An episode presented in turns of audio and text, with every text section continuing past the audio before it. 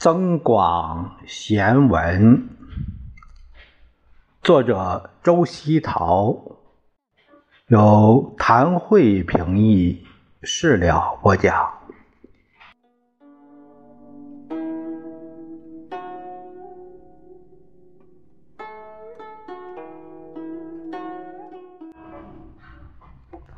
我们这一节看二十三节。朱篱茅舍风光好，道院僧房总不如。命里有时终须有，命里无时莫强求。道院迎仙客，书堂引相如。亭栽栖凤竹，池养。画龙鱼，这个篱啊，是指的说篱笆，就是围墙的屏障啊。茅舍就是茅草屋啊，大多是矮小简陋。道院就是道观、道教的庙。仙客就是对道士、隐者的敬称。书堂就是书房，隐是隐居。相如，呃，将来能当宰相的儒生。亭是正房前的院子，叫亭。栖凤竹就是能够供凤凰栖身的竹子。化龙鱼能变化成龙的鱼。那这个译文是这样的，他说用竹子制成的篱笆，用茅草盖成的房子，组成了优美的风景，就连道观寺院也比不上的。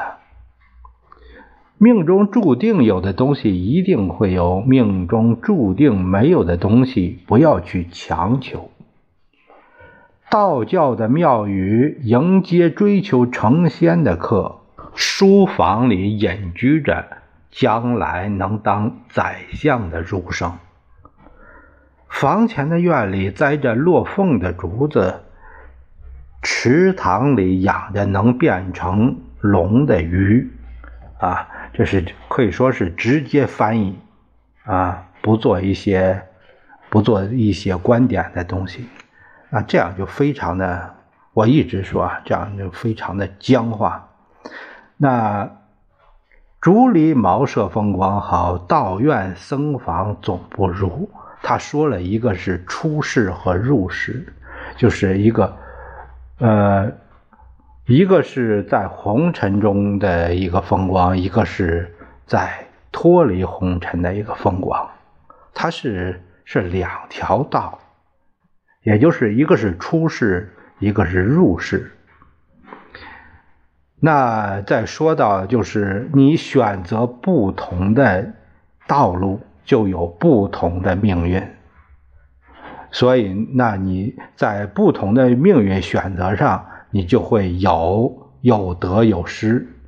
命里就和你选择的道路有关，就会成为你命里终须有和命里终须无。啊，没有你选择的道路里面不可能实现的目标，不可能有的那种东西，那就不要强求。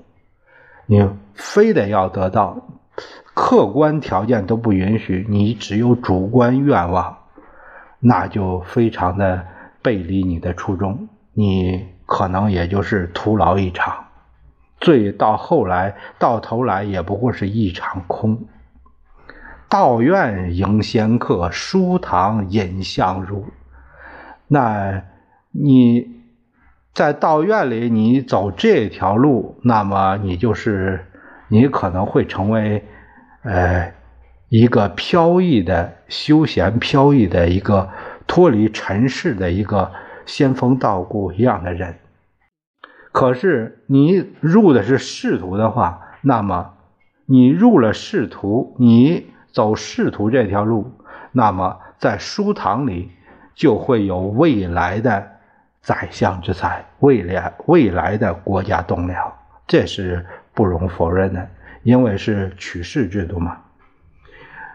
那正如我们种瓜得瓜，种豆得豆一样，那你庭前栖凤竹，呃，池养化龙鱼，早晚它会有一个这这样的一个结果。顺顺其自然，就会有这样的，必然会有这样的结果。你不给创造这样的环境，不提供这样的客观条件，怎么有凤来仪呢？怎么能呃龙腾四海呢？它是逐渐一个孕育的一个过程。所以环境是很重要的。你选择什么样的环境，就会选择什么样的，就会有什么样的结局啊！这个结局或者叫归宿，就是这样的道理。虽然呢，这个呃《增广贤文》它是摘录各种句子，甚至是说组合在一起的，但是它有一脉啊一个脉络。想说明一个道理，它是有一个中心的，不是呃随便的附加叠，这个是叠在就是硬给堆砌在这里，不是这样，我认为是不是这样？